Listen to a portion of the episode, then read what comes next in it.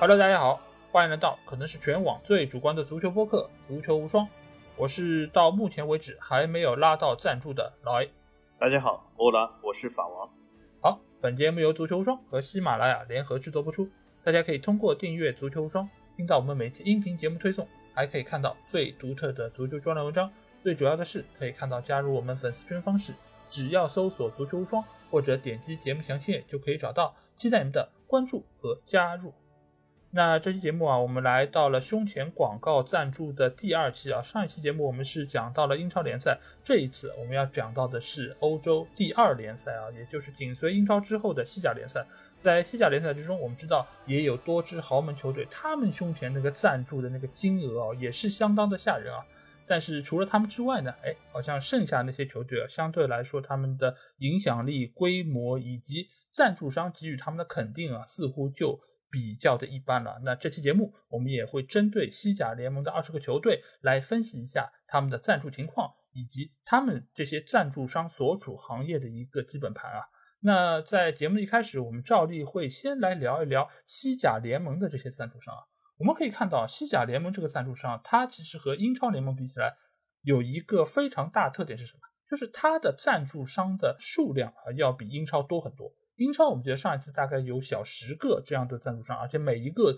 都是体量非常的巨大。但是西甲我们会看到啊，它的主要赞助商当然是他们叫桑坦德银行，对吧？这个银行其实是他们现在联赛的冠名赞助。而在这个冠名商之下，它还有一些所谓的叫全球联盟呃全球赞助商。那这个中间有我们非常熟悉的 EA Sports，有服装品牌彪马。包括还有啊啤酒品牌马红等等一些其他的赞助，当然它还有一些所谓的叫区域赞助，在这个中间也有我们非常熟悉的 vivo 啊，这是西甲在地区的一个赞助商。所以你会发现在西甲联盟这个下面有差不多二十个各种各样类型的分门别类的这些赞助，所以我们也可以看到西甲联盟在全球的一个影响力以及号召力还是非常的厉害。那我想问一下法王，你看一下，就是西甲的这些赞助商和英超这边有一些怎样的区别呢？你觉得？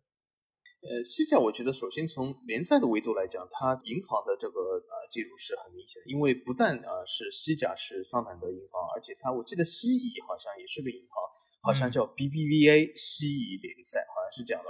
那么从这个角度来说，这也是因为这个西班牙这个国家呢，它的这个产业呢，它的分布不是很平均，呃，或者是西甲本身这个呃，它在国际整个商业环境中，它所处的地位和英国有所不同啊。那么从西班牙本身来说，啊，我们可以看到，呃，在欧洲的国家里面，西班牙本身的五百强企业不是那么的多，但是它有几个头部企业，包括那两个银行，一个桑坦德，一个 BBVA，啊，还是蛮大的。呃，那么从这两个银行的角度来讲，这也是西班牙最大两个银行。那么这两个银行为这个西班牙足球，也是西班牙最受欢迎的运动，或者是整个西班牙最受欢迎的一样娱乐的东西来说，那么这两个银行。呃，出资来赞助是肯定是对的。那么我们其实有的时候也可以看到，就是西班牙的一些体育或者一些娱乐东西都是由这两个银行赞助。因为我们曾几何时，比如说我们讲这个 F1 赛车里面，大家还记不记得阿隆索以前在这个车队里面，曾经他这个车队里面有个桑坦德银行的赞助，就是因为阿隆索的关系啊，他也是一个西班牙车手啊，所以说桑坦德银行、BBVA 这两个银行，BBVA 我记得好像中文叫毕尔巴鄂什么银行。从这两个角度来说，他们的还是蛮活跃的。那么，呃，也就是说，西班牙的大企业在这里面是贡献了一个比较大的力量。那么，从国际化角度来说呢，应该我觉得就是西甲联赛的国际化不如英超，但是呢，和其他我们今后要讲几个欧洲联赛来比的国际化还是相当高的。也从这点也可以看出，就是西甲在这个目前的影响力上肯定是所谓的世二联或者是欧二联。呃，那么因为西甲除了西班牙本土以外，还尤其是在南美地区啊，有相当大的影响力。今天其实我们也可以看到，就是在一些西甲球队赞助商上，也对这个呃拉美地区有所涉及啊。是是的，因为其实我们可以看到，就是上一次我们说到英超的那些赞助商，你会发现很多其实都是来自于美国的品牌，而且这些品牌相对来说都是世界知名的五百强的企业之一。而西甲我们会发现，他们的涉猎啊其实是更为的广泛，因为他们今年其实刚刚把他那个啤酒的赞助从原本的百威换成了他们本土的马红这个品牌，所以你会发现，其实他也是有一点点想要走本土化这个路线，而且另外一方面你会发现，它中间有非常多的企业其实是涉足区块链。涉足比特币，包括数字金融这一块，包括有来自于韩国的元宇宙的企业啊，叫 TVM，包括也有法国的 NFT 的一个游戏公司叫 Soraya。所以这些其实也可以看成是西甲联盟其实想要对于很多的赞助方面，其实就有一些要改变，它要去同质化，它要走出和英超不一样的一条路。这个我觉得也是西甲联盟非常，你可以说是他们非常有眼光的一部分，因为从现有的体量上来说，它确实和英超还是有一点点的差距在中间，所以它需要能够有更大的一个涉猎面，在这个中间，它或许可以从中。获取到更多的年轻的粉丝来关注西甲联赛，能够为他们的这个收益带来一定的帮助。所以这个我也可以看出，就是西甲联盟他们的一些考量，包括他们的那个特巴斯，特巴斯他其实一直来就是要对于西甲联盟做出他的改变，包括年轻化，包括对于资金的分配方面，他其实也是想要做出一定的改革的措施，但是。啊，黄萨在这个中间话语权还是比较的重一些，所以他其实，在中间或许也会遇到非常大的一个阻力。但是从目前从赞助商的这个考量上来说，我还是可以看到他啊，对于西甲联盟的一个前景，他还是非常有远见的啊。这个我觉得是从赞助的这个层面来看出。那对于西甲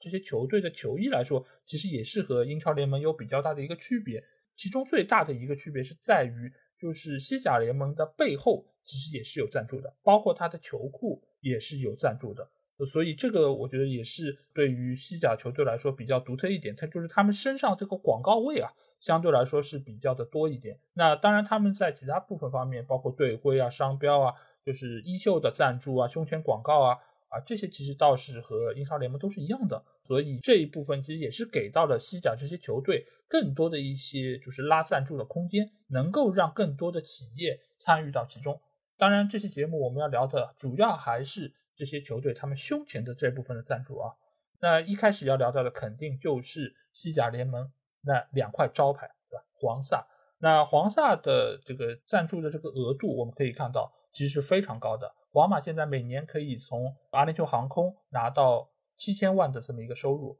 而巴萨的话，它也是今年刚刚续签了新的胸前赞助商，就是流媒体的巨头 Spotify，它可以每年从那边拿到六千两百五十万，这个金额其实放到英超来说都是非常高的，尤其呃皇马这个金额是要超过英超的那些所有的豪门，比最高的那个曼城还要高，而巴萨的话，你放到英超来说也是非常高的。也是要超过利物浦队，也是仅次于曼城的一个存在。那我想问一下小杰，你觉得就是呃，为什么我们一直说啊，西甲好像它的商业化程度不是那么好，相比英超来说是有一点点的欠缺，但是他们这些球队的赞助的金额却要比英超球队高出那么多呢？呃，我倒觉得不是因为西甲球队的啊赞助金额比英超高出那么多，而是西甲其实有两支球队，呃，或者说有两个半啊球队其实是格格不入的，和其他所有的西甲球队是格格不入。那么这两支呢，就是黄萨。黄萨其实有的时候我觉得啊，如果说他们是西甲，我觉得他们好像和欧超的这个接近程度更超过，好像远远超过这个西甲，就是他们其实没那么西甲。因为这两个球队呢，呃，说到底，呃，无论就是你喜不喜欢他们，啊，就是无论我们对他们这个价值观认不认可，但是在整个足球世界里面，啊，不可就是应该说不可否认或者不得不承认是，就是黄萨毕竟是两个最老的干部。我说这个老干部，并不一定说你这个球队要 就是这个成立悠久，因为有的时候有些成球队它成立历史非常悠久，但不一定它就是老干部，因为真正的老干部倒不是看谁老啊。真正的老干部就是看谁这块姜更老啊。那么黄萨肯定是啊最老老干部之一啊。那么从这个角度来说呢，呃，他们拥有全球各个地方的不少拥托，而且由于他们这两块老干部或者是这两块老将十分的老了，那么他们这个拥托呃，应该说不仅是来自于五湖四海，而且从某种意义上来说，我们要知道赞助商赞助一个球队，他这个取得的广告效应来说。如果你这个球队越出圈，那么你取得广告效应是越大的。因为有些球队，比如说啊，在足球世界里面，比如说呃呃非常强哦，我们就以曼城来举例，对吧？最近好像是老 A 非常清楚，就是杀了很多球队，拼甲不留啊。尤其是 他有个生吃，对吧？啊，生吃，而且有个这个姓哈的这个什么名将，就是以前金朝呃，这个我们这个呃北宋年间啊，这个金朝有个名将的这个参谋叫哈密赤，哈密赤的后代叫哈，姓哈，对吗？那么 那么他呢，这个呃非常厉害，但是呢，大家很明显，就是曼城也好，或者这个呃哈将军也好，他们并不出圈，对吧？我们今天看了福布斯公布的最新的这个球员呃赞助金额，呃，这个哈将军他一年的赞这个广告总收入是四百万元，四百万元是非常低的。啊，是远低于其他很多球员，说明他这个虽然就是在足球界里面，你什么某球帝啊，什么某扑啊，就是非常的红火，闹得非常红火，但是他们不出圈。但从另外一个角度来说呢，黄萨是相当出圈的，因为我知道不少人，他们其实从来不看足球，但是你说到皇马，说到巴萨，好像都是知道那么名字。虽然他们说句实话，也不知道皇马队标或者巴萨队标长什么样子，也说不出皇马或者巴萨任何球员，但是好像。每个人都知道那么一点哦，你说皇皇马哦，你说巴萨，他们肯定是踢足球的，对吗？这就很多人都知道这样一点，所以他们这个出圈的程度很大。那如果你说曼城也好，你说什么呃其他球队，你说呃甚至你说米兰也好，知道人未必很多。就如果完全不看足球的话啊，所以说从这个角度来说呢，呃，皇马、巴萨它一定是有非常高的赞助金额，而且这个赞助金额呢，呃，由于皇马、巴萨这个辐射的地方，它是在。西班牙、葡萄牙在欧洲，甚至是在拉美地区，他们都是十分热爱足球的。在这些地区，足球啊不仅是第一运动，很多时候足球是当地的唯一运动。虽然你你在这些地区里面，你也可以看到有一些啊其他运动啊其他运动员，但是足球在那里是有一个压倒性的优势啊。所以说从这个角度来说，他们的这个啊商业的辐射能力是很高的。呃，因此黄萨他们拿到的本身拿到的赞助费是最高。那么还有一个小原因是什么？就是英超其实说句实话，它的头部球队很厉害，而且相对一些其他欧洲联赛来说，它已经是资本力量很大，头部球队所占的比重已经很高。但是黄萨至于西班牙，那已经不能说是比重很高。黄萨至于西班牙，已经是黄萨其实多次啊根本不想和西班牙球队其他一起玩啊。举个例子来说。西甲联赛直到最近，对吗？这个所谓的转播费才是大家一起分啊。之前几十年以来都是黄萨啊自己和自己啊谈这个转播费，然后西甲剩余的谈转播费，也就是黄萨连转播电视转播这件事都是不和西甲一起的。他们也就是说，这个所谓的独立性，所谓这个呃霸主的地位，或者你说难听一点，这种吸血的程度，那是非常强的啊。所以说黄萨，我觉得呃。它是一个特例啊，不能说黄萨代表就是西甲，他们更多的代表其实不是西甲，而代表的是黄萨本身。对的，因为我觉得就是从刚才小吉说到就是哈将军这件事情啊，因为我相信很多球迷会说哈将军现在这么厉害，那他如果能够一直这么厉害很多年，一年、两年、五年，那他也会有更好的一个商业收入，他也会在知名度上就是打开现在这个欧洲市场乃至于世界市场。对的。所以，为什么黄萨他能够拿到这么高的赞助金额，就是因为他几十年如一日的这么样的有好成绩，拿到杯子，在世界足坛享有盛誉。对，所以对各方对他的认可，其实就是对于他过去几十年一直以来这么高水准的一个认可。所以，这个赞助的金额并不代表说你当下能力到底有多强，而是一直以来在广大的球迷的心目中。他到底具有怎样的一个地位？而且这两个俱乐部，黄萨，包括还有马竞，他们其实赞助的金额都是冠绝于整个西甲的，甚至于是比第四名要高出差不多十倍。因为我现在可以看到这个数据里面，第四名的队伍是毕尔巴鄂，他一年只有五百万，而马竞每年都有四千两百万，差不多就已经是到了八倍的这么一个距离，更不要说是黄萨这样一个级别。所以你会发现这三个球队。你如果把他们归到西甲这个范围里面，不如说他们是超脱于西甲联盟的，他们是一个西超、西超三强的这么一个存在。这三个球队，它相对来说，它是具有相当大的一个国际知名度和国际影响力的。因为我会发现，大多数的西班牙的球队，它的赞助商其实都是以本土为主，只有少部分会是欧洲的一个就是赞助。但是你看到黄萨他们拿到这两个赞助商。一个是阿联酋航空，我们上一次节目中已经有谈到过，而另外一个是 Spotify，它也是一个全球性的一个流媒体的一个巨头，所以在这个中间，只有这两家它拿到赞助是世界级的，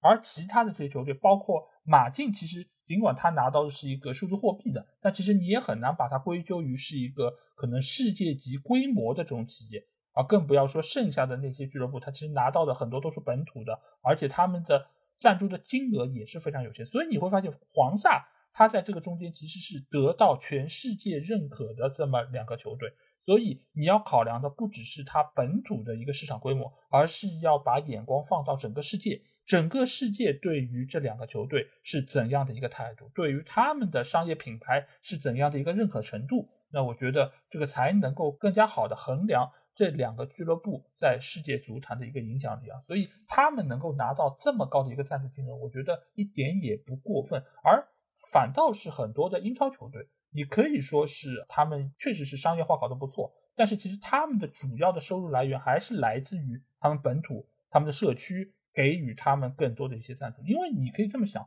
很多的球迷，你只要不是资深的球迷，我指的资资深球迷是每个礼拜最起码看一场球，或者说是真正的会看到那些比赛这些球迷。你如果只是云球迷，或者说是看热闹球迷的话，我相信很多的英超球队他们根本连名字都不知道。更不要说对他们有了解，更不要说为他们付费。所以，而黄萨在这个中间，我觉得显然是任何你但凡是知道足球，都会知道黄萨这两个俱乐部，而且知道他们很厉害，拿过很多的杯子，在世界足坛是怎样的一个地位。所以，我觉得这个赞助金额是非常能够直接反映他们的一个品牌价值的。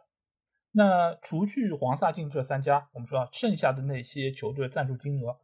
真的是非常的有限啊，基本上都是在五百万以下，对吧？毕尔巴鄂我刚才说到是五百万，剩下比较有名的，你包括像巴伦西亚，其实也只有四百万，甚至于你像马洛卡这样的球队，它只有不到一百万的一个赞助收入，所以其实是非常非常少的。那我想问一下小金，你觉得为什么除却这三家之外，剩下那些球队的赞助金额都那么少呢？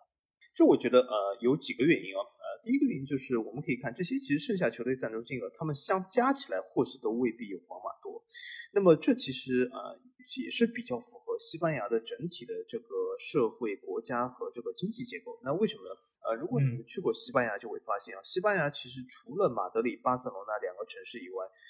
大部分地区它的这个社会发展和这个经济发展和马德里、巴塞罗那有一个鸿沟式的差距。就算我说大部分地方，甚至包括一些所谓的相当大的城市，在西班牙来说比较大城，比如说塞维利亚、巴伦西亚也好，这些地方其实和马德里、巴塞罗那其实相差甚远。马德里、巴塞罗那其实说句实话，很多人啊，就是说啊，西班牙是什么呃欧洲国家，或者是西班牙什么呃这个 GDP 在老欧盟十六国里面是最低的之一啊，或者是西班牙的失业率很高，经济不振啊。比如说我们这个有台的这个吴亦凡这个老师不是也在这个呃他的节目里面说过，这个西班牙的很多这种经济啊、失业率问题啊，甚至像我们知道塞维利亚这种地方，青年失业率百分之四十五啊。但是这种方向我们都可以知道，就是。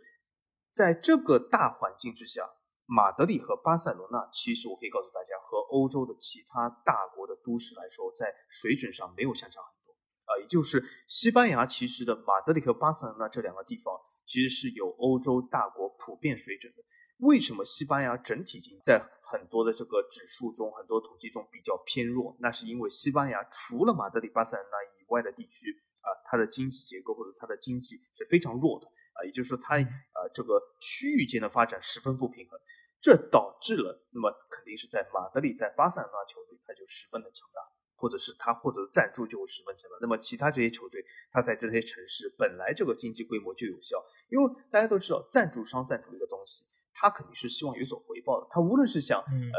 有一些流量，或者有一些名气，或者有一些知名度，或者有一些实际的这样的回报，就是大家通过啊知道这个东西去。签购了、购买了他的这种服务或者产品，对吧？这肯定是他的目的。但是我们知道，很多赞助商他们并不是说啊，我就是呃赔本赚吆喝，我就是想让白嫖集团知道，你看我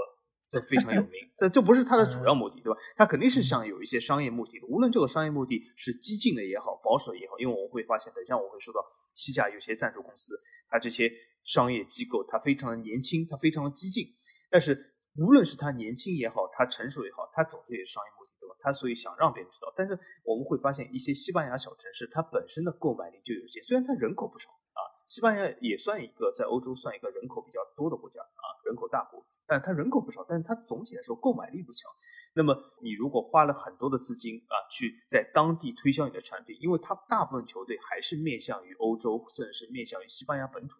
如果我投入很多资金，肯定是得不到相应的回报，因为它这个知名度、它的宣传效应是不够的啊。因为除了马德里、巴塞罗那两个大都会区以外，西班牙其他地方啊是非常非常，我不能说贫困嘛，因为因因为说呃发展的差距是十分巨大的。这呃如果给大家一个参考的话，就大家可以想象一下，比如说这个发展程度就像上海和甘肃，上海和。青海这样的差别，对吧？那么这或许不是那么精准，但是就给你一种这样的感觉啊，这种比较形象感觉。因为其实说句实话啊，如果你从马德里开车出去，你去了拉曼查、卡斯蒂亚拉曼查，你去了卡斯蒂亚莱昂，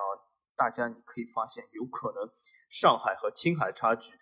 还真的有点像，因为你会发现那些小村庄，像卡斯蒂亚莱昂这样小村庄，像无人村一样，里面人都走空，因为都去马德里打工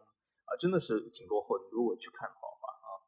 那么这是一个原因，第二个原因是什么呢？就是由于马德里啊，呃，这个双雄或者巴塞罗那这个球队，它的十分强大，它的西超效应，它已经把西班牙整体的经济、整体的这个资金已经聚拢了。因为大家都知道，在整个经济发展里面，你总体就只有这点钱，你不可能硬生生的变出钱来。那么总体这些钱已经虹吸到。几个头部球队，那么剩余能够分给的其他这些小球队，那自然是有限。那么从这个角度来说，剩下的公司也好，西班牙本土公司也好，或者是剩下能够赞助足球的这个资金来说，已经是非常有限。那么头部球队和后面也形成十分大的差距。那么最后一个呢，就是因为也是由于说句实话，在国际市场上，啊，刚才我说到的黄萨是有非常强大的出圈的能力，或者是出圈的这个效应的。但是说句实话，就是西班牙的其他球队，他们的出圈的能力，甚至要比刚才老爷讲到英超球队的出圈的知名度都要低很多啊！因为我相信很多这个非球迷啊，对吧？你至少知道英国有个城市叫伯明翰，叫曼彻斯特，对吧？曼彻斯特雨夜，对吧？这样的歌大家都知道，或者是什么纽卡斯啊，都是有一些城市大家知道。但是如果你问一个对欧洲不了解的，对足球也一无所知的，你问他什么马马略卡，什么毕尔巴鄂，什么这个圣塞巴斯蒂安在哪里？当然，圣塞巴斯蒂安如果看电影的人会知道，因为老爷喜欢电影，就是不是有个圣塞巴斯蒂安电影节嘛，对吧？这还是还还还是有点有名，对吧？那么啊，那么假定这这些人也没有看电影，那么从这种角度来说，他们知道这些西班牙城市本身就十分有限。那么这些知道城市人都没有，更别说知道这当当地这个城市里面所谓这个球队啊。所以说，从这些原因来说，其实这个效应就是这个头部效应和这个其他来说是差距巨大的，而且这个巨大的是一个鸿沟级、代沟级。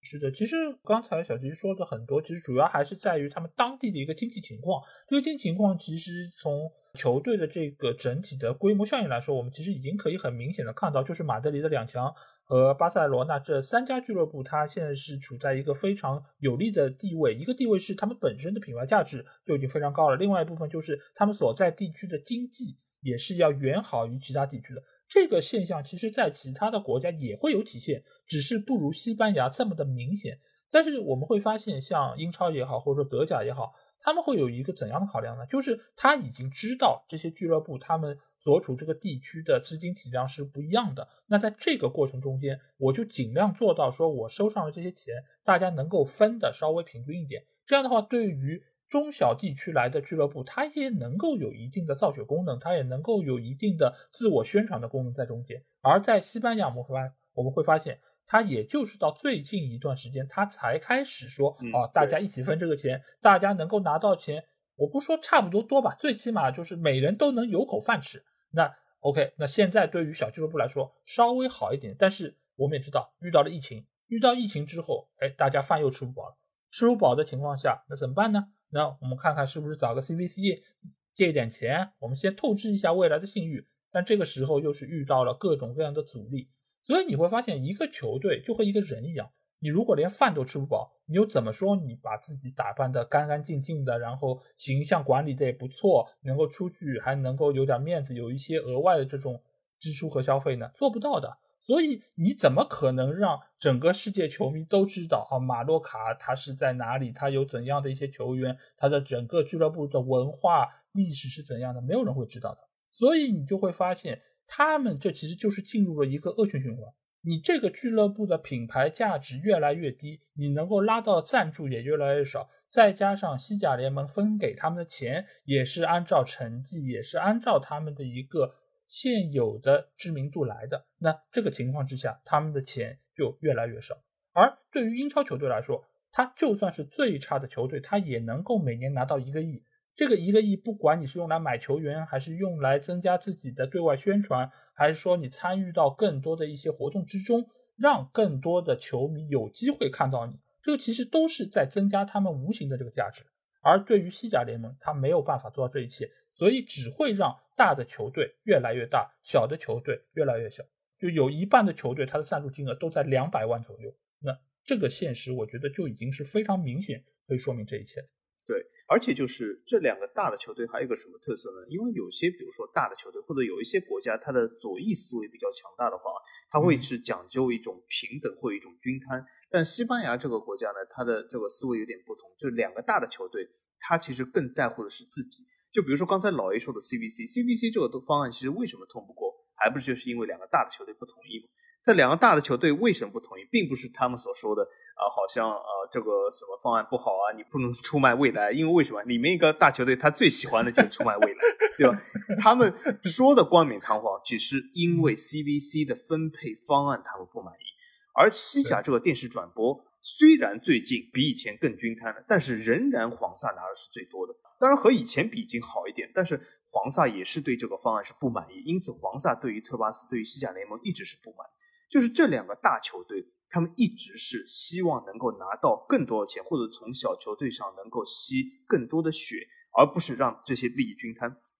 因此，这两个大球队其实，在那个西甲整个联盟里面是格格不入的。而且从另外一点来说，呃，也可以说这两个大球队竞争压力很大，所以他们需要更多的钱。但是，他们的这个对整个西甲联盟的发展，呃，或者是整个商业的发展，其实是呃非但不出力，而且是有点拉后腿，因为他们其实不太在乎小球队的死活。那么还从另外角度来说，其实你说每个大球队都这样，其实还真的不是。比如说，同样是 CBC 这个事，对吧？黄萨是不同意，因为觉得分给他们太少了。但是，呃，法甲这次和 CBC 谈判，巴黎是主动让出了自己那一部分给法甲其他剩余十九个球队。啊，这就是和这个黄萨这个风格完全是不一样啊。因此，并不是说所有的大球队都这样啊，只是黄萨是真的是那特殊的两个。是的，那我们可以纵观一下，就西甲这二十个球队，这二十个赞助商，哎，这点其实我觉得他们倒是要比英超好一点，因为英超我们知道上期节目它只有十九个球队是有胸前赞助的，诺丁汉森林还没有拉到，而西甲今年是二十个球队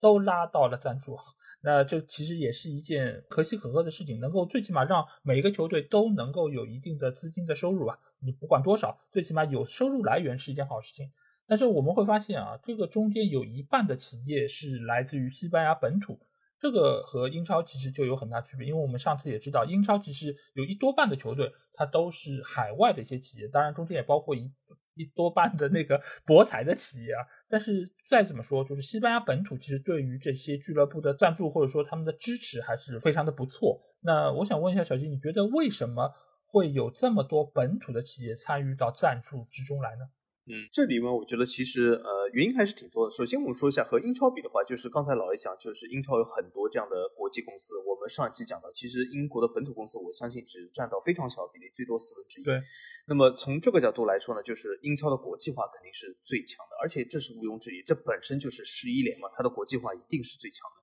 但是我们也可以发现到，就是英超的国际化其实也是受益于呃某一些。国家和地区，因为我们从一个非常有意思的角度就可以看出，就是刚才老爷说的这些呃所谓的赌博或者是这种什么博彩公司，他们在英超球队的胸前啊都有一个什么共同点？他们经常会有中文出现啊！大家有没有想过为什么会有中文出现？为什么他这个纽卡斯尔是要印乐天堂？为什么这个要印什么博什么博？爱博也好，好像有好多博，什么爱博什么博，对吗？呃。这都是因为呃，大家想不过来，对吧？这这些印了中文都是因为什么？哎，都是因为有一些原因在，不然他为什么不印法语呢？为什么不印这个日语呢？为什么不印这个呃马来西亚语呢？对吗？这肯定是有些原因的啊。也就是英超在某些国家、某些地区的开拓是比西甲更强的。那么从这个角度来说，那么西甲的国际化一定是弱于英超的。但是从另外一个方面来讲呢，就是呃，我们今天讲西甲也是一个很好的这个承接，那为什么呢？因为你可以看到西甲是有一半的公司来自于西班牙本土，好像看上去国际化要比英超差一点，那的确也是。但是和今后我们要讲的几个联赛啊，尤其是啊西班牙北部的这些两个国家，呃法德来说，西甲的国际化真的是已经远超过法德。那么我们要讲，我就想讲第二个原因是什么？就是西班牙它的赞助它的国际化少于英超，但高于法德。其中有一个重要原因就是什么？它这个。西甲相对来说还是比较国际的，因为它的市场就像刚才我节目开头说的，它除了西班牙本土以外，还涉及到了拉美一些市场，所以说它有它的国际的方面。但是呢，它为什么又比英超它的本土企业更多呢？我觉得也是因为西班牙这个国家它本身就是非常热爱足球，它的这个足球，我觉得，说句实话，在西班牙还是比较深入社会。那么从这个角度来说呢，也有一些本地的企业愿意去参与或者愿意去赞助，虽然赞助费不是那么多。但是他们的参与度还是有，因为足球这个运动在西班牙真的是深入民间。你在西班牙有的时候真的是很多人讲，呃，是不是电影里面才有什么有几个孩子，呃，在什么街头上踢球？虽然这这里指的大部分是拉美国家啊，就是西班牙还不至于在街上有人踢球，因为这一般是什么巴西啊、贫民窟啊这种东西比较多。但西班牙你真的可以到处可见有很多球场，孩子在那里踢球，这倒是真的啊。所以他们的。足球也是非常深入民间，那么也就是导致也有很多本土的赞助商去愿意去参与。那么它的国际的市场虽然有，但是少于英超。那么从这个角度来说，一综合下来，那么它的啊国际化会稍微少一点。但是呢，其实从另外一个层面来说，我们讲西甲有一半的啊是本土企业，但从另外层面也可以说西甲有一半是国际化公司。所以我觉得也算挺多啊，但是和英超比较少一点。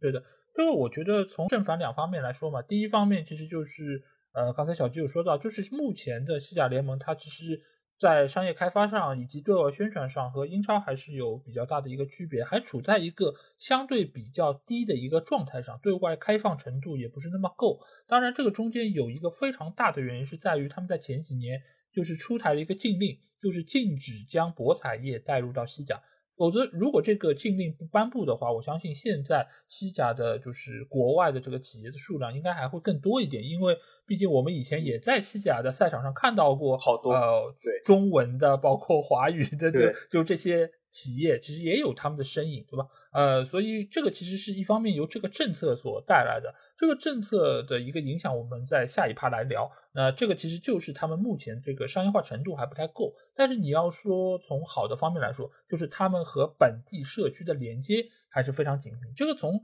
呃他们很多企业这个赞助的内容，我们也可以看到，非常的 local，也非常的就生活化。就这些东西，你真的是可以在自己。平时生活中是要用到的，要看到的，所以你也会发现，就是他已经深入到了球迷的这个各个群体之中，而且他们也觉得，呃，我花这点小钱，这钱其实真的不多，也就是几百万一年的这么一个花费，你就算是欧元，你折合成人民币来说，也不超过一千万人民币。这个对于很多的，比如说中国的企业来说，可能一年的宣发费用也差不多能够达到这样的一个体量，所以并不是一个特别。昂贵的一个资金，而且你要放在欧洲来说，其实这个相对来说是比较便宜或者说低廉的一个价格，但是呢，它又可以最大程度说打击到那些它的目标受众。这个其实如果我们从宣传啊或者说以广告学的这个方面来说，你会知道这是一个性价比相当划算的一个交易，因为你想。他的就是来看球的这些球迷，他本身也是比较底层的，或者他们也是在生活中也是要用到各种各样的食品啊，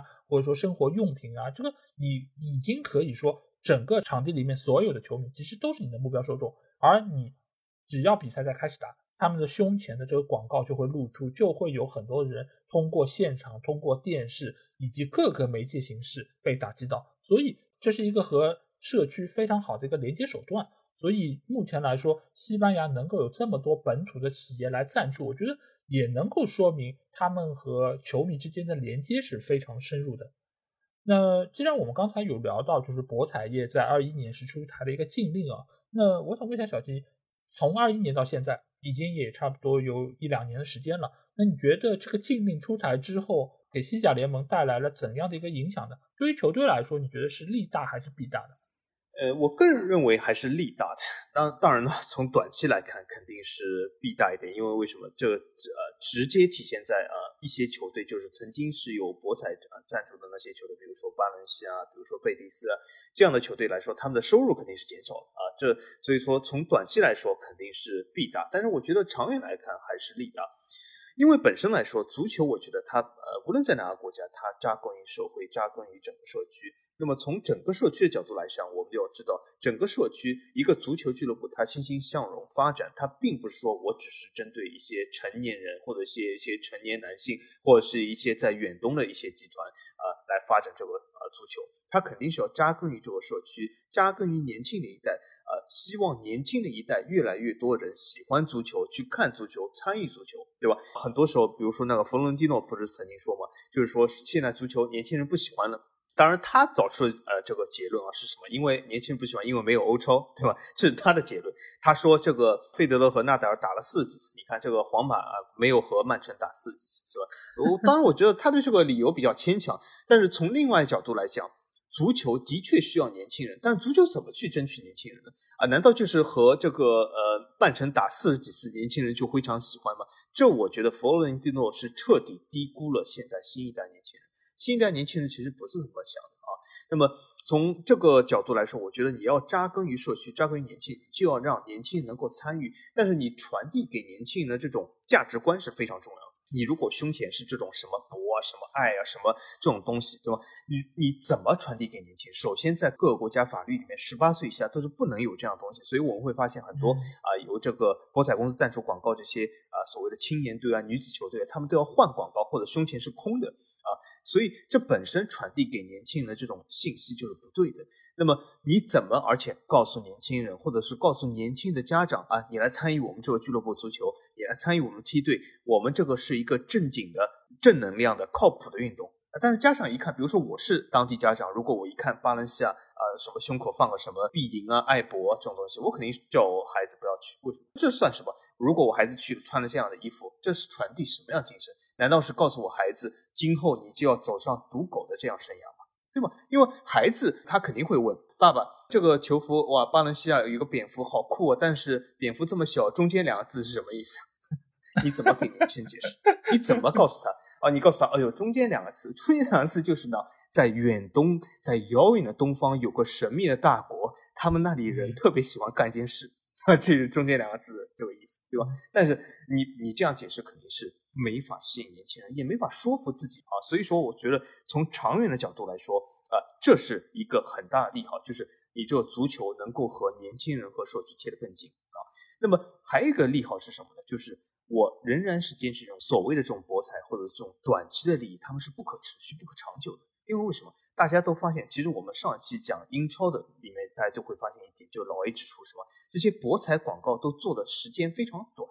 对吧？他们都是打一枪换一炮的。其实他们本身也没有想和球队有什么深入的合作，或者是长期的合作。他们就想接了你这个地方啊，给大家知道啊，你来我这里玩啊。因为我这个企业，我也不想做长线。因为为什么？我这个企业明年还有没有，谁都不知道，连我老板都不知道，对吧？还玩什么长线呢？从这种角度来说，它本身传递给球队的就不是一种长期合作，或者是长期稳定的财务啊。从这样的角度来说。球队本身去找这样的赞助商就是一种很大的风险啊，所以说我觉得应该说短期来说是有一些弊，但是长期来说，你找到一个靠谱的，无论是在社区商业合作发展来说，都是啊，应该说是利大的啊。呃，我觉得有几方面，第一方面就是刚才有小吉说到，就是他确实短期内让很多的球队找不到赞助了。而且在这个中间，他不得不调低自己的预期，吸引到一些所谓正规的行业的赞助进来，那他能够拿到的收益肯定是比之前要有所减少，或许可能会减少很多。那其实给到球队的一个生存，确实是遇到了比较大的一个问题。但是如果这个事情我们从一个更加宏观的眼光来看，因为你如果整个西甲联盟你要打包一起出去谈赞助，你要出去拉到投资。那你如果中间有相当大一部分的球队是和博彩有关的，是和赌博有关的，那你和资方说故事的时候，和他们去谈判的时候，其实你本身就是占据了一个非常大的劣势，而这个时候你可能拿到的转播收入也好，或者说是大额的这种赞助合同，其实就会有比较大的一个影响和缩水。那这个其实你再分配到每个球队的收入来说，其实你的总收入不会有太大变化。那你反倒是现在啊，那你特巴斯出去谈的时候，那你说啊，我们现在非常良性，已经没有博彩了，我们都是积极向上的，对吧？欣欣向荣的，各个行业都有，有生活化的，有科技的，有各种各样形式的。那资方一看，哎，你们这个确实是比。英超要好很多，因为现在五大联赛似乎只有英超的博彩业是最多的。那为什么英超没有放弃呢？你当然可以找很多理由说，哦，博彩在英国是合法的，那确实有非常大的一个资金体量。但是英超他之所以没有放弃博彩，最主要原因是什么？就是他知道我放不放弃，你们都得给我这么多钱。我已经到了店大可以欺客的这么一个地步，所以他们还需要拿着博彩这个钱。而对于下面那几个联赛，他觉得他做出了一个权衡，他知道这个时候如果我再捧着博彩给的那一些小钱，因为英超他给的多，只是因为英超它影响力大呀，那博彩才会给他这么多金额，才会给到比如说西汉姆联队一千万，而为什么给到巴伦西亚只有五百万？那这个差距其实在这个中间，西甲也在衡量，就是我拿你这么几百万的小钱，最后影响到的是我一个大生意，影响到我的是一个我在世界足坛的一个整体口碑，那我是不是合算？所以特巴斯在这个时候做出这样的一个抉择，我觉得是相当明智的。而且在这个中间，你会发现博彩是没有了，但是他们引入了一个新的体系，什么体系呢？就是数字货币啊、NFT 啊，或者说是其他的这种形式。我们会发现，刚才我们也说到，西甲联盟它吸引了很多这种元宇宙的，包括呃区块链的这种企业。而你会发现，现在在西甲联盟里面，它其实也有相当多的俱乐部，它接了这种样子的赞助。这种赞助，一方面你可以说它和博彩是完全不同的，它是一个新的业态，而且另外一方面是什么？就是这个业态其实和足球又是深度捆绑的。为什么？因为以前我们如果是看球，大家知道有球星卡，就比如说像帕尼尼这样的公司，它就是球星卡的一个代表。但是今年我们会发现，西甲联盟把帕尼尼的这个赞助的一个等级从全球赞助调到了区域赞助，其实相当于是把它的一个级别下调了。但是它却大量的引入了那些数字货币、数字金融产品的这些赞助，这个中间有很大一部分其实就是牵涉到 NFT，牵涉到数字球星卡。这个你想，呃，如果是有更多的呃，就是新世纪的这种球迷加入进来，他们本身就是能够接触到元宇宙、接触到 NFT 的，而且数字球星卡相比于原本这种球星卡还好在哪里？第一，它是数字性的，它能够通过区块链的手段有唯一性。这样的话，你就不用再担心以前什么有假货啊，或者说其他那些方式。而且它由于是数字的，它的交易也更加方便，而且它的跟踪也是更加的及时。所以这个手段，我觉得对于足球的一个就是发展来说是相当有好处的。而且现在显然就是西甲联盟在这方面是走在了可能世界足坛的最前沿。所以你可以说，呃，博彩业的退出让西甲联盟似乎是受到了一点点的损失，但是我觉得有这种数字化产品的加入，没准还能够在未来啊，就是增加西甲联盟弯道超车英超的一个可能性啊。我觉得这个其实是整个西甲联盟在这几年做出这些改革所带来一个非常大的一个效果，我觉得也是有很好很正向的一个影响力。那我们在看完了就是西甲的这个赞助的这个情况之后，我们还有一个点，我觉得是挺有意思的，就是我们在上一期聊英超的时候有说到，就是有一些俱乐部它的赞助期限非常长，那像布莱顿队它有长达十一年的一个赞助合同，而也有相当多的球队它的赞助是只有一年，对吧？就是今年签完，明年不知道怎么样。当然是很多博彩的这种企业，但是在西甲你会发现，大多数的球队它的赞助的年限啊都是在三年到四年。就是属于一个长不长、短不短的这么一个期限。那小金觉得，为什么西甲的这个赞助合同的期限会在这样的一个范围之内？我觉得从我的角度来说，有两个原因啊。那么我就先讲一个比较小的原因，就是西班牙本土来说，就是呃，西班牙本身，你可以从正面的讲，这个民族就是热情奔放，对吗？那么从稍微负面的角度来讲，就是这个民族呢比较随性一点。那么什么叫随性呢？就是呃，了解西班牙人，大家都知道，就是西班牙曾几何时，我曾经也以前在不同场合提过，就是西班牙其实在一九八六年加入欧盟之前，这个国家它整个的信用体系和欧洲其他国家是格格不入的，就是什么呢？就是西班牙这个国家，它其实这个信用体系以前你不能说崩塌吧，和应该说是从来没有建立过。就是西班牙以前在加入欧盟之前，很多服务或者说大部分服务是你不给钱它是不提供的。呃，那为什么呢？因为呃，如果你是先提供再需要对方给钱的话，那么十有八九对方是不会给你钱的。那么，那么从这个角度来说，他啊必须要你先给钱，我再提供这个服务。也就是说，它整个这个信用体系是不存在的。那么从这个角度来说，它的这个所谓的尊重合同这种精神啊是不太有的。那么如果你签了非常长的合同，其实有的时候是没有意义，因为你很难约束对方真的会给你钱啊。大家也会知道，就是比如说巴塞罗那是一个很很好的例子，对吗？他和球员签的这些所谓的工资合同，但究竟到底会不会付给你这工资，那是两说的，对吧？他是告诉你，我就是给你个数字，这个数字很高，对吗？但是付不付给你，那是另外一回事。比如说，现在不是还欠了梅西所谓的这个六千万的这个工资嘛，对吧？付不付要看我心情，对吧？而且有的时候我甚至觉得啊，你这是恶意讨薪啊，对吗？比如说德容，对吗？就是你是完全属于恶意讨薪。那么从这个角度来说，我觉得呃，合同签的很长，呃，也不符西班牙这个热情奔放民族的特性啊。但是我觉得有一个更大原因就是。第二个就是，其实我觉得和英超是有点雷同，那就是什么？就是刚才老 A 提到的，我我这里再补充一下，就是什么？就是老 A 讲，的确，英超有很多这种呃博彩公司，西甲的博彩公司是尽力没有了。但是啊，刚才老 A 讲了很多西甲的这个所谓的优势，或者是今后老 A 比较看好的，我这里要讲个很大的但是啊，也是其实呃今天这个节目我最想讲的，因为我这个想法其实在。之前的节目或者是我们的文字里面都没有提到过，就是我其实是比较担心目前这个现象的，而且这个现象呢，从我们现在可以看到，基本在西班牙、意大利是非常多啊，在西甲、意甲非常多，其他几个联赛还非常少这样的现象，就是什么？我总结起来一句就是，你把赌钱的赶走了，但是骗子来了。那我 为什么为什么要说骗子来呢？就是啊，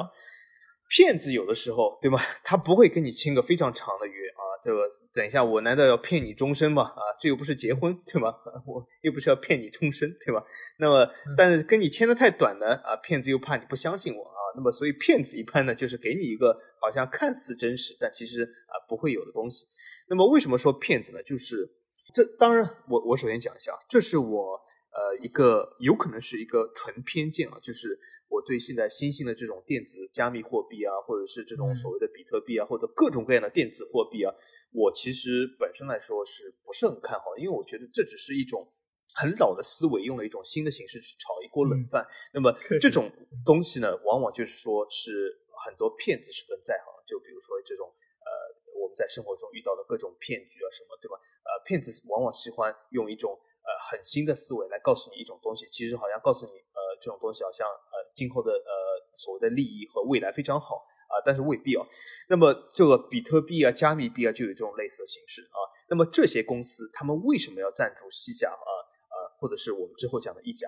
就是这些公司，他们需要打开他们的知名度，而且这些公司为什么会非常的慷慨呢？比如说赞助马竞这个公司，对吗？这个公司我相信很多人都不知道这个加密币。当然，如果你平时非常前卫，比如说像老 A 说的，一直玩什么。呃，虚拟货币啊，什么交换球星卡？但是我这里有想插一句，就是我觉得玩虚拟货币交换球星卡，它的主要目的还是在于这个虚拟货币上。就像很多人讲，哎，我我赌球是因为我爱看足球，我觉得我不认同。我觉得你赌球主要目的还是想赢钱啊，不是想爱看足球啊。那么从这个角度来说，我觉得虚拟货币他们交易的主要目的还是这个虚拟货币本身，而只是用了足球星卡或者是足球做了一个。很浅显的载体而已，因为他们这个球星卡足球随时可以换成网球明星卡，对吧？并不一定要是要足球才能玩这个加密货币。所以从这个角度来说，我觉得他们这个骗子的程度是非常高的。而且这些公司，比如说这个赞助马竞的 w i l f o n 这个公司，很多人根本不知道，但他一下子拿出四千万来赞助马竞这样的球队，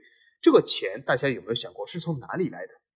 这些钱究竟真实上存不存在，还是是一种？庞氏骗局，他只是用未来的钱垫付了你现在的东西，对吧？用未来的所谓他认为能够赚到的流量，能够赚到的这些用户上他的平台去买单，这些钱给了马竞，等于是开了一张空头支票。那么这些公司能不能日后把这些钱还能够兑现给马竞，甚至下个赛季能不能给马竞？我很怀疑，因为为什么？现在发生在国米身上这件事，这个加密币或者是这个数字虚拟货币这件事，我相信可以发生在任何一家赞助西甲或者意甲的这个虚拟货币公司上，对吧？今天我说我给马竞四千万，但是下个月我这公司已经倒了，你下一期的钱或者是明年钱已经无从可讨了啊！从这个角度来说，我觉得这些公司其实从合同啊或者是本身来说就是不靠谱，它这个钱本身就是一种快钱啊，这些钱我觉得和博彩一样啊。都是一些非常短期的利益，所以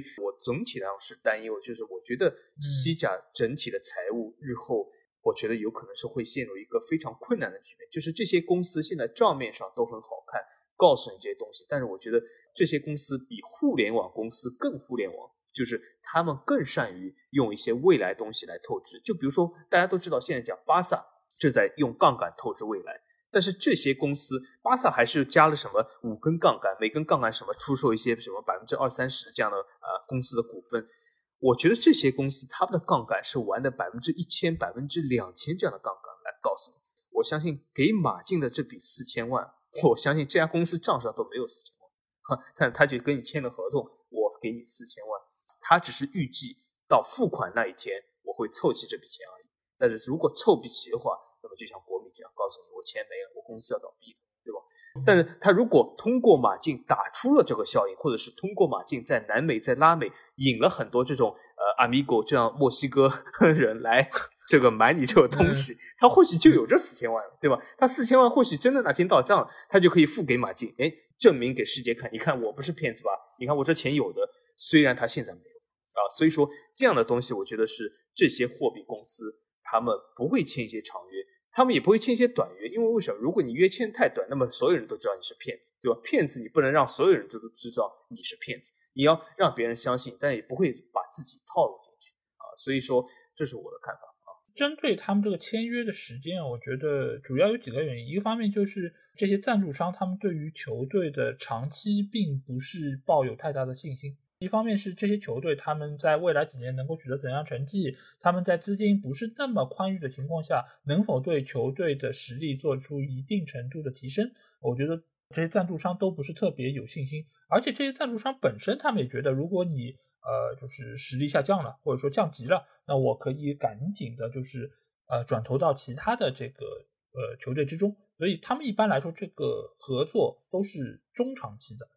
毕竟我要是签的太短啊，对于球队来说他也不放心啊。那你就给我签一两年，你是怎么样，在我这里待不了很长时间，你对我不负责吗？而对于球队来说啊，他其实也有个顾虑，就是什么？就是如果我的成绩有一定的提升，以后我变得更加有名了，那你现在给的赞助金额又不够高，你又跟我签这么长，那在这个中间，双方其实都是抱着一种不太信任的一个态度在中间。而且另外一方面呢，他也不会太短。因为你毕竟也不是什么，就是博彩业，博彩业相对来说它还是比较名正言顺的，可以说我就是看短期的。而你无论是数字货币也好，或者说是其他这种网络的这种性质的公司，那你最起码从面上来说，我还是告诉你我是可靠的，否则的话你怎么会跟我合作呢？怎么会有这么多人来参与其中呢？所以对于这样的企业，我其实还有一个什么看法，就是刚才小吉说的，我觉得是有道理的，但是还有个什么点，就是。像很多这种新兴的技术，在刚开始出来的时候，其实都是被大家所不看好或者说不认知的。就比如说，你像最早时候，比如说卖期货，期货的话，其实你当时是真的有那些东西放那儿的，对吧？你买玉米就是有一仓库的玉米在那儿放着。后来没有了，对，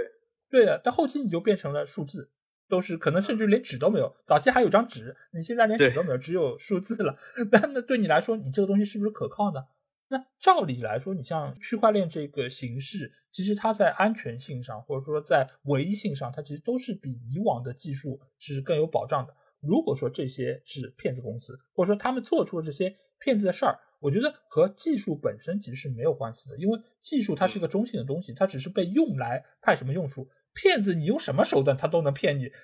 只不过他是现在在那边画了一个饼，告诉你说啊，这个东西是现在最新科技，是吧？元宇宙，它很多概念的东西。那你会被他这种概念东西骗的人，你就算是那种很原始的庞氏骗局，什么尼日利亚王子，你也一样会被骗。所以这个东西，我觉得你不太能就是完全怪到这个手段上面，因为这个手段，我觉得如果你要。用来说杜绝以往这些假货，或者说是增加交易的一个效率的话，其实倒是对于整个产业是有帮助的。只是这些东西你也知道，就是当热钱很快涌入到一个地方的时候，其实各方其实对于这个事态的一个发展都会有一个盲目乐观嘛。那在这个中间，它可能会透支未来的很长一段时间一笔金钱。那这个时候会有一些企业做出比较激进的一些投资方式，或者说是运作方式。那在这个中间就会有一点点问题出现的可能性。那这个其实也是需要这个新技术不断发展的过程中制定出相应的规章制度，或者说有一定的缓冲地带。那让这些企业说啊，我没有办法说我真的到时候就人间蒸发了，拍拍屁股走人了。对吧？因为你像很多的企业，尤其是我们这边企业也很多这种什么预付费的，或者说是很多的这种企业，他就是收了一笔钱之后，哎，我就走了。甚至于我不知道小杰知不知道，就前一段时间有一家网上卖 iPhone 的，就最近不是 iPhone 刚出了新款嘛，然后他就是卷了人家卖 iPhone 的那些人的钱，然后就走了。走了之后还留下了一封就是很挑衅的一封信，就是告诉大家，意思就是说，呃，便宜事儿不是哪里都有的，所以。你们尽管是亏了点钱，但是买到一个教训嘛，对吧？是，嗯，还是值的啊。对，然后他说我已经把这个钱通过各种各样手段已经转到了一个安全地方了，你们也抓不到我，你们也没有。对对对。所以其实你说要骗你，真的是各种各样的方式都可以。这里我想补充一点，就是其实呢，我也不是说他们这些公司就是骗子，就是什么意思？就是其实这些公司呢，我我意思就是说，他们其实就是预知的未来来做出一个非常激进的这种营销手段，或者非常激进的空头支票。但是如果真的有很多人买单，他们就像我刚才说的，你真的到那一天，他真的有四千万到账，他还真的给了马金啊。从这些企业角度来说，他就成功了，因为很多互联网企业其实都这样的。为什么大家都知道？互联网企业一开始喜欢砸钱，对吧？不仅是这个比特币啊、加密币，对吧？很多互联网企业一开始都喜欢砸钱。但是很多人讲，呃，他们有这么多钱吗？你可以说，呃，有很多风投、几轮风投的这种钱。但是很多时候他其实没有这么多钱，但是他愿意砸钱是什么？他愿意签这种合同，就是啊，我把这些空头支票开出去。但是我如果一旦成功了，我真的钱到账了，我真的可以给你，那他这个信用这个金字塔就建起来了，对吧？但是我们也知道。被我们知道的残存下来互联网企业都是有限，那么大批量互联网企业都倒在那里，就是什么？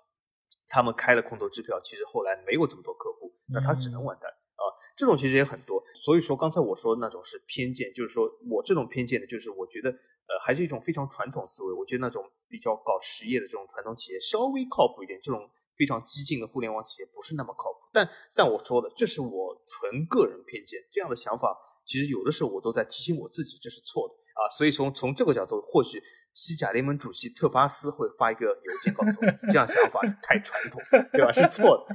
啊！我现在都是杠杆的时代了，你再这样想是不对的！等一下，我其实还会讲到一点，就是西甲有一个东西还是走的比较前，我也觉得不是那么靠谱啊。但是我们等一下再说。但其实我觉得也很正常，因为作为作为一个新的东西出来，它的漏洞就是比较多的，它可以被各方各面所钻的这个政策上面的问题也会比较多，所以也会应运而生，围绕着很多这种骗子啊或者骗局啊，就是会诞生出来。就像以前来说，有一度你也知道，就是卖 P to P 非常的火。有很多的人其实都是把钱砸进去，就觉得哎，你看我真的可以把钱拿出来，真的能够赚到百分之十几的这么一个收益。但其实他做的就是一个击鼓传花嘛，就是看到底最后这个花砸到谁手里，谁最后爆雷，对吧？爆在谁那儿？那这个时候，其实你说他没有这个钱吗？他是有的，但这个钱呢是未来的。但是未来这个钱一定会有吗？哎，看你运气来说，你说呢？对对对，对 吧？对，所以这个中间我们也不是说就一概而论，这个是骗局还是说是没有问题？这个其实我觉得中间的风险还是比较的巨大，尤其是在这个事物刚刚开始的时候。但是有时候也有人会说嘛，就是你风险越高，收益越高。你如果是等到整个蓝海变成红海了，那你其实也就赚不到什么钱，也就没有什么肉可以吃了，就只能喝喝汤了。对，所以比如说巴萨。现在就要买入莱万，要买入什么拉菲尼亚，对吧？等大家都有钱了，他也买不入了啊。所以马竞你看就喜欢折腾，对吧？所以就是这原因，他们比别人能够先折腾，因为他这笔合约先签了，对吧？威尔芬四千万纸面上先到了账，最后到不了账，那只能又跟球员说不好意思，钱没有啊，你要么恶意讨薪，要么自由走人，对吗？嗯，是的，所以我觉得对于一个新鲜事物吧，我们只能怎么讲，让子弹飞一会儿，看看最后这个结局会变成什么样子，是开创了一个新时代，还是又落入到以往我们所惯常见到的这种什么结局之中啊？就是人去楼空，一地鸡毛，对吧？我觉得我们用点时间来看一下。那我们再说到就是西甲这些赞助商，你会发现。它它除了有半数以上是西班牙本土的企业之外，另外一个点是什么？就是你会发现它的种类特别多。你还记得我们上一次说到英超的时候，你会发现一个大类就是博彩业，另外一个一些大类，比如说汽车，比如说是金融等等，这些都是由几块大类拼起来的。而你会发现西班牙的这个种类啊，真的是五花八门，就是各种各样类型的企业都有，有旅游业，对吧？有饮料，有房地产，有食物。当然也有我们看到过这种什么电信产品，包括还有就是我们刚才说到就是各种数字金融平台等等等等，包括还有什么装修的，我觉得真的是啊类型非常多。那小金觉得为什么西班牙的这个种类这么多呢？呃，主要我觉得呃还是比较亲民，或者是比较深入它的国内，因为一旦一样东西比较深入以后，它涉及的行行业业或者方方面面往往会比较多。呃，因为如果你是纯吸引国际来投资的话，因为国际上的游资或者是国际外的大资本，它肯定是集中在一些行业中，它不可能就是说呃呃，举个例子，如果你不深入本地的话，呃，你很难找到一家比如说呃在呃。亚洲啊，或者是在什么非洲的企业，呃，这种什么啤酒企业来赞助你，对吧？所以从这个角度来说，就是它还是比较深入社会的。那么，其实我们也可以看出一些端倪，就是呃，这个西甲里面那些赞助商有几大类啊。那么，比如说有一些传统的企业，对吧？那传统的生产商，比如说这种家居类的生产商，我们刚才看到，比如说有搞装修的，有生产地砖的，啊，有生产这种什么硅胶的，啊，各种各样的家居类的东西。那么也有一些，比如说电信企业，像呃切尔西这样的呃什么手机网络公司，对吗？呃，或者是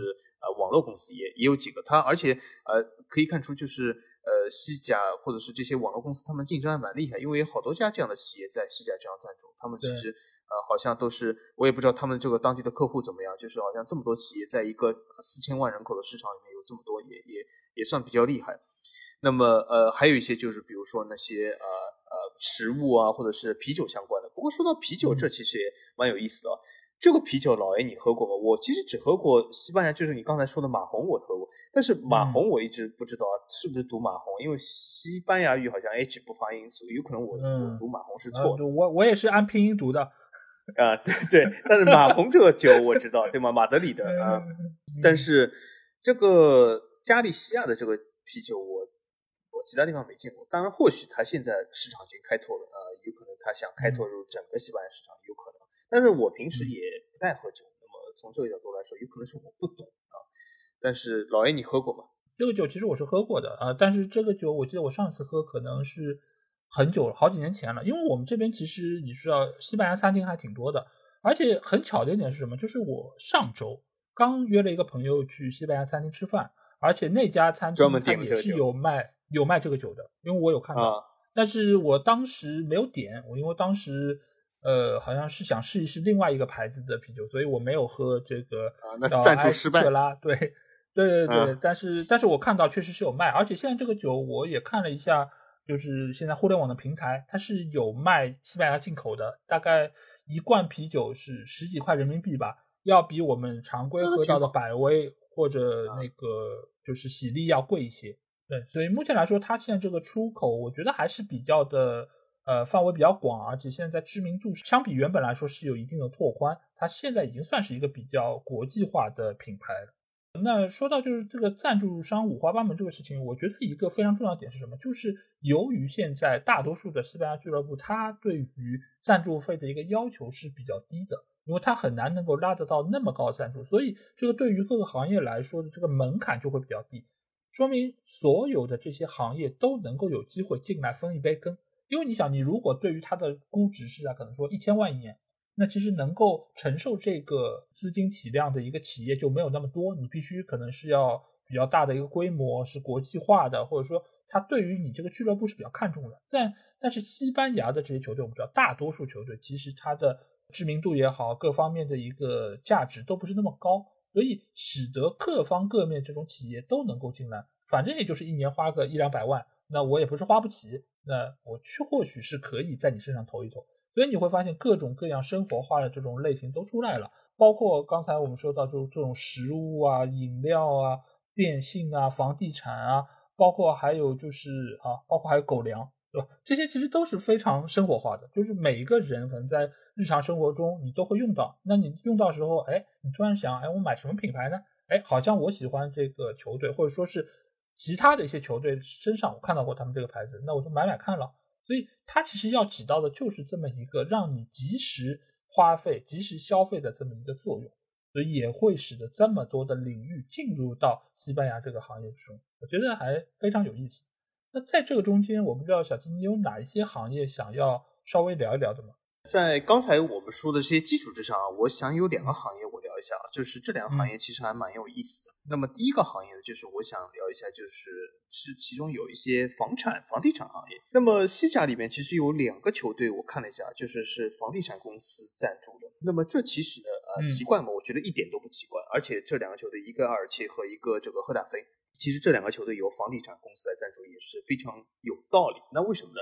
就是大家不知道知不知道，就是西班牙一直是欧洲，呃，我指的就是老欧盟十六国，不是那种东欧的这种新兴的这样的或者新加入欧盟结果。就是老欧盟的角度来说，就是西班牙一直是这些国家的退休所在地。啊，就是为什么？就是这些国家，它由于收入比西班牙高，那么它当地的人员呢，就是退休以后呢，肯定想去一个相对来说物价比较低啊，天气比较好，这样能够让自己退休生活在那里二十年的地方，他们往往都选择了西班牙。呃，而且西班牙的房产相对来说比较便宜，因此在很多西班牙的这些城市。特别是沿海这些城市来说，或者是一些中心核心区的城市来说，他们的这个退休，其他国家、欧洲国家来的退休人员购房是一个很大很大的产业。甚至我以前都买过一本杂志，就是西班牙在西班牙就是完全是讲退休购房的。当然，我为什么要买这样的杂志呢？我我没有退休，我只是实在是无聊啊，就是看了一下看一下西班牙房产啊，还真的蛮有意思。而且它这个房产真的还不贵啊，就是二三十万欧元这样的水准啊，只有。那么从这个角度来说呢，呃，我它本身由房地产或这种公司来赞助这些球队，尤其像埃尔切这样的地方是非常有意思的，因为它可以推销这样的房地产企业。因为别人比如说我想到埃尔切，我就想到去退休村，想到这种什么呃买房子，我觉得是非常有道理的。而且我觉得这样的广告效应应该是非常不错。因为我本来如果想去埃尔切，我看到当地球队啊，正好是这个房地产公司。我在当地买房子，我就第一反应就会想到是不是去这家公司看一下，因为比如说一个外国的这种退休人员，我也不知道当地啊是什么房地产公司会比较好，对吧？那么从这个角度来说，我觉得这个广告效应还是非常不错的啊。那么很多人就喜欢去那里退休啊，而且西班牙天气真的是非常好，就是呃很多退休人员，尤其是英法德来的，他们不想天天就是呃阴天啊，什么雨天啊，对吧？那么来到西班牙，天天都是阳光明媚啊。阳光、沙滩、美女，所以说是非常不错。当然，退休人员或许美女没那么重要，但是总体来说 是非常好的，对吗？那么，所以这是一个很好的行业，而且呢，我觉得呃是应该说是赞助挺值的一个行业，因为这本身就是西班牙的一个呃社会特色。那么还有一个行业呢，其实我觉得就没有这么正面，就是什么？就是刚才我们可以看到这些啊所谓的比特币啊、什么加密币啊这些新兴的这种呃互联网企业以外，我觉得还有一些就是什么一些。貌似是什么金融企业，其实就是一些基金公司在赞助西甲。比如说，我们看到沙特的基金在西甲涉足到了加迪斯啊，涉足到了阿梅利亚，对吗？这些沙特的基金不仅是在这个球队的广告上，还在球队的所有权上，其实都在渗透西甲。我觉得这从另外一种角度来说，就是什么？就是我们都知道沙特这个国家，它有一些很争议的东西。它的这些所谓的外汇输出，它有一些热钱的输出，其实是需要一些欧洲国家呃加以就是呃应该说不能说是警惕吧，因为要加以这种规范化。从西甲这个角度来说，我觉得沙特这些基金其实呃它的来路，或者是它本身这些基金的用途，或者它这个基金本身在中东其他地区干的这些事，我就觉得这些东西从球队的角度来说，不是一个很正能量的东西，而且一家。这么隐蔽的，或者是平时这些这么隐蔽基金，它为什么要出现在球队的胸前？这本身的背后的呃想法或者动机就是比较奇怪的。从这点来说，我不能说一定是一件坏事。我觉得是西甲这些球队也要比较谨慎的啊来应对这些基金的渗透。它本身因为这些基金，它不是像一些国家的主权基金这样呃光明正大，或者是呃收购纽卡这样也算是国家的主权基金。这些基金本身来说就有点啊怪怪的感觉。那么从这样的角度来说，我觉得这是我想说的第二大类，就是有两个这样的沙特基金啊，在西甲有一些这样的东西。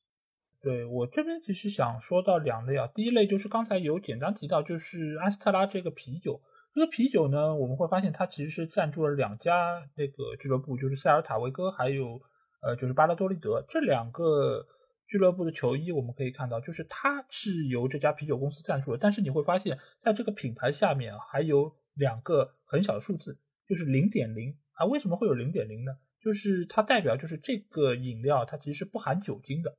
你说一家就是啤啤酒公司，它推着这个产品居然是不含酒精的饮料，为什么会这样呢？就是其实是西甲联盟有一个规定，就是你不能推超过百分之二十酒精度的这种饮料。所以呢，他们只能是推他们无酒精的这款饮料，而且你会发现这个饮料其实是现在他们在全世界都在推行的，因为呃，你可以在 F 一的赛场上也能够看到它这个品牌，它好像现在是法拉利的就是合作伙伴之一。啊，它推的也是这个百分之零点零的这么一个，喝了还可以开车。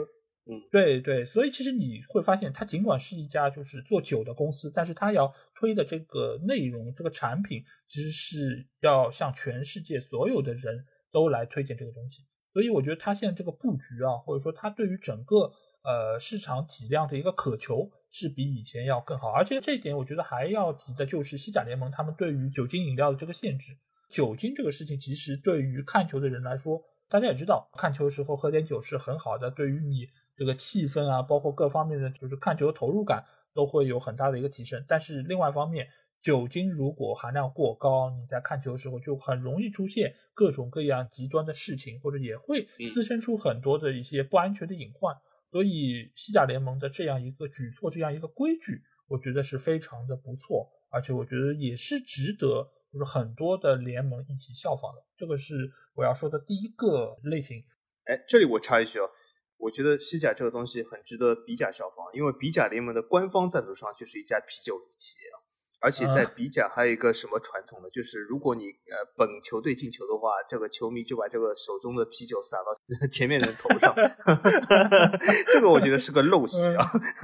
每次看看看球，真的是洒了一身都是酒啊！当然，前提是你这个主队一直在进球，而且因为他啤酒就是他的联赛赞助商，他而且是这样的，就是每个进球场你的球票中就含有一杯啤酒，就可以拿一杯啤酒进。当然你可以多买，但是你就球票中含有一杯啤酒啊，所以说每个人都可以保证你在进球的时候往前面撒。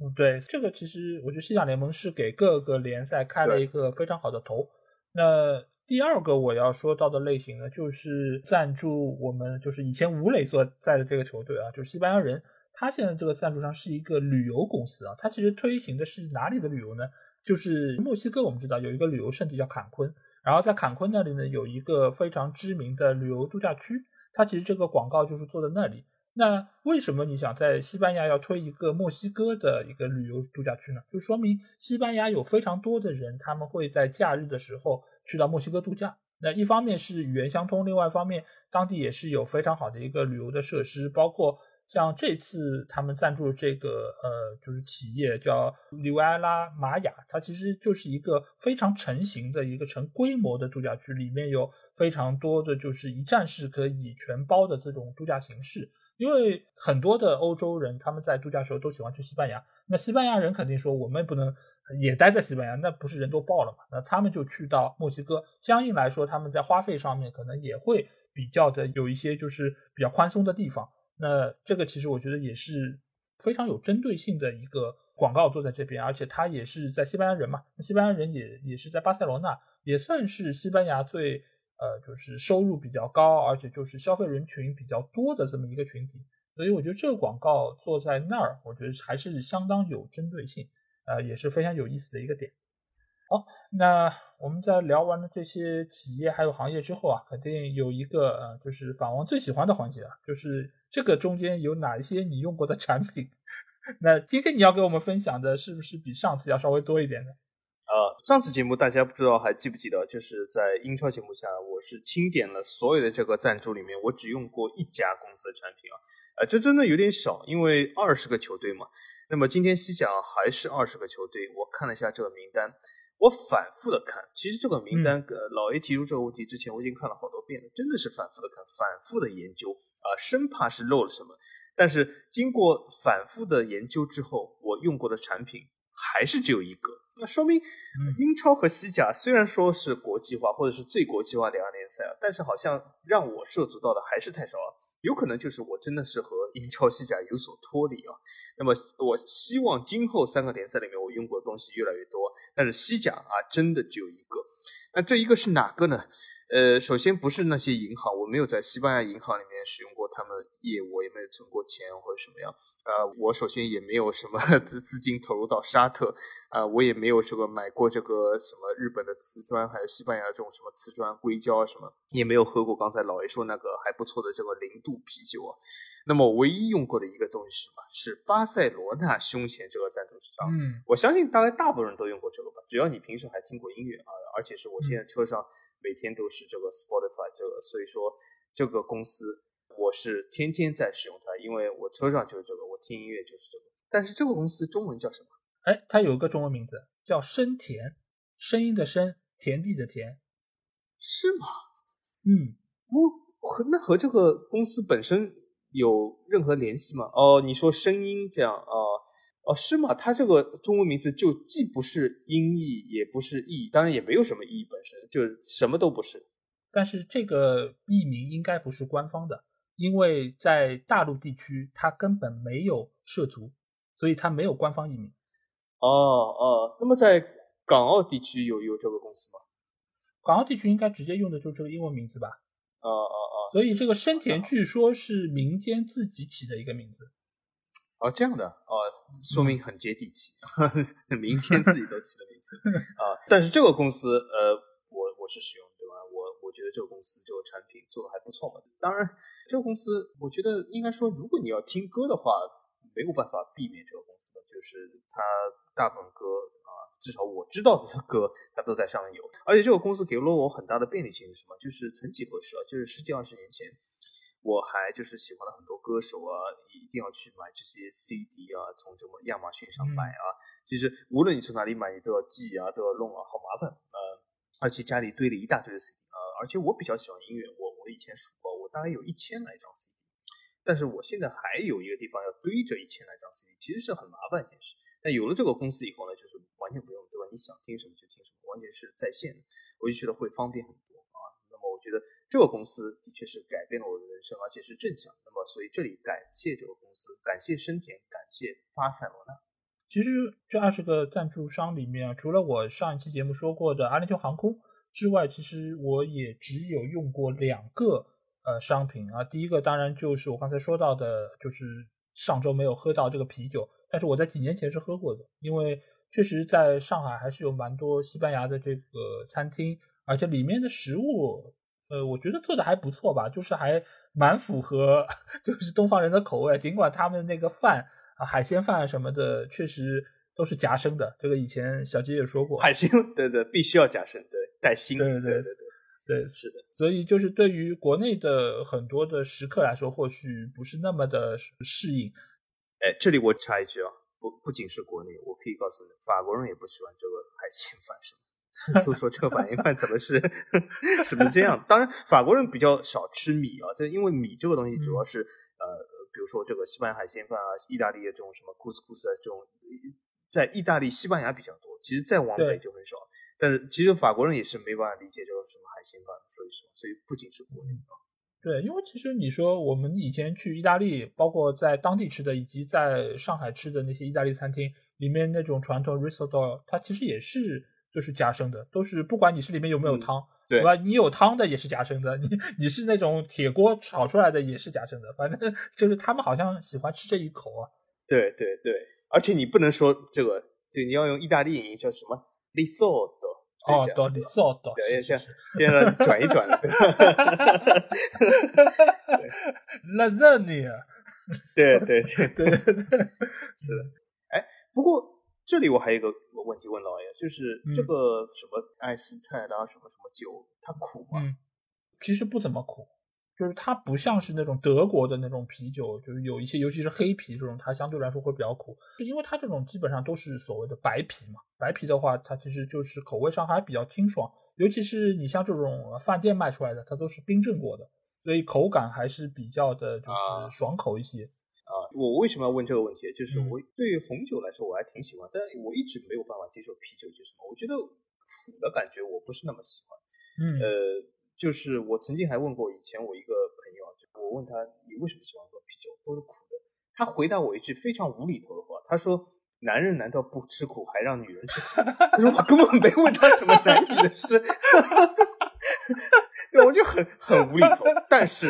但是这位朋友啊，后来他他现在在鹿特丹，所以我通过这个节目向他致敬啊！你看我做 做这个节目都想到了你啊，他现在在鹿特丹啊，所以说。他这这件事其实我一直是没办法理解，就是为什么苦的要去喝啊，对吧？就喝这样红酒，其实我也挺喜欢啊，但就是不是啤酒。我觉得你这个朋友应该在把妹方面还是比较有一手，因为这种话如果在女孩子面前说，应该还是蛮有就是总裁这种感觉，对吧？就是还蛮 man 的。但是我觉得啤酒这个东西，呃，尤其是在国内喝到的，我觉得大多数因为他们都是进口的话，都是空运过来，都是提前灌装的。但其实这个啤酒就从口味上来说就不是那么的好，反倒不如可能在国内生产的有一些品牌。他们现在因为现在国内的话，其实会有很多那种锁鲜的，就是它在生产出来之后，就以那种冷藏的方式，然后运到就是各个市场，大概你能够喝到几天之内的那个最新鲜的啤酒。这个我觉得反而口味上会比这些，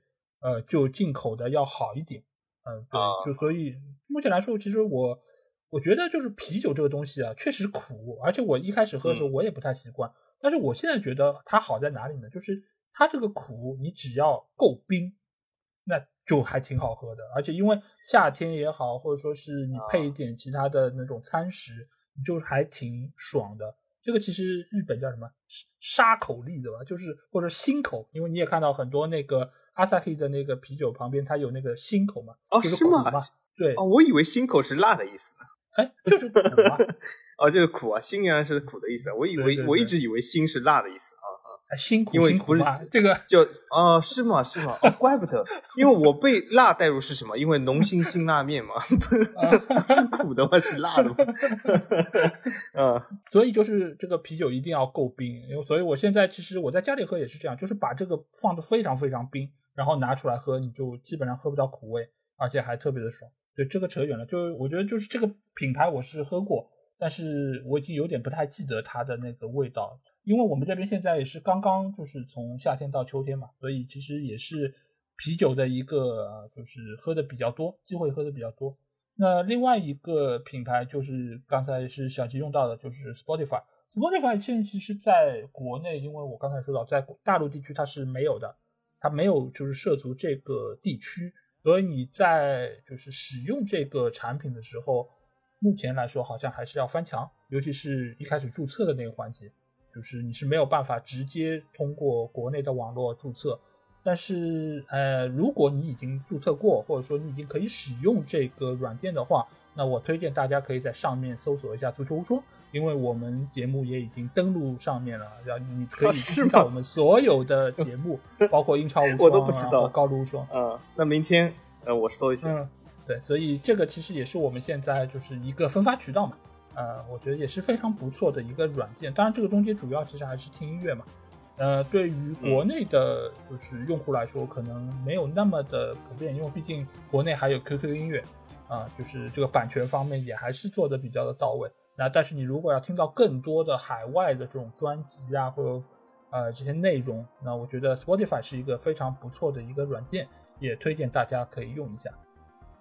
那这期节目我们也是说了很多啊，关于西甲的，因为我觉得西甲其实它这些赞助的一些内容，包括这些企业啊，真的和英超是有很大的一个区别。而且我觉得它不只和英超区别大，它和之后我们要聊到的这几个联赛，德甲、法甲、意甲，其实也有很大的区别。无论是从它的产业，还是从它本土化的一个规模，以及就是他们的一个就是赞助费的一个分配，我觉得都有相当大的一个区别啊。这个其实也是非常体现西班牙这个国家，也是非常体现他们所在民族这个文化。呃，我觉得其实通过赞助费这个事情来了解一个国家、了解一个地区、了解这些球队的运作方式，也是一个非常有意思的一个切入点。当然，也希望所有的听众也能够享受听我们这期节目的一个内容啊。当然，你们听了这些节目啊，有什么话想对我们说，欢迎在我们的评论区留言。如果想要和我直接交流，也可以来加我们的群，只要在微信里面搜索“足球无双”就可以找到。期待你的关注和加入。那这期节目就到这儿，我们下期的足球无双节目再见吧，大家拜拜。好，大家再见。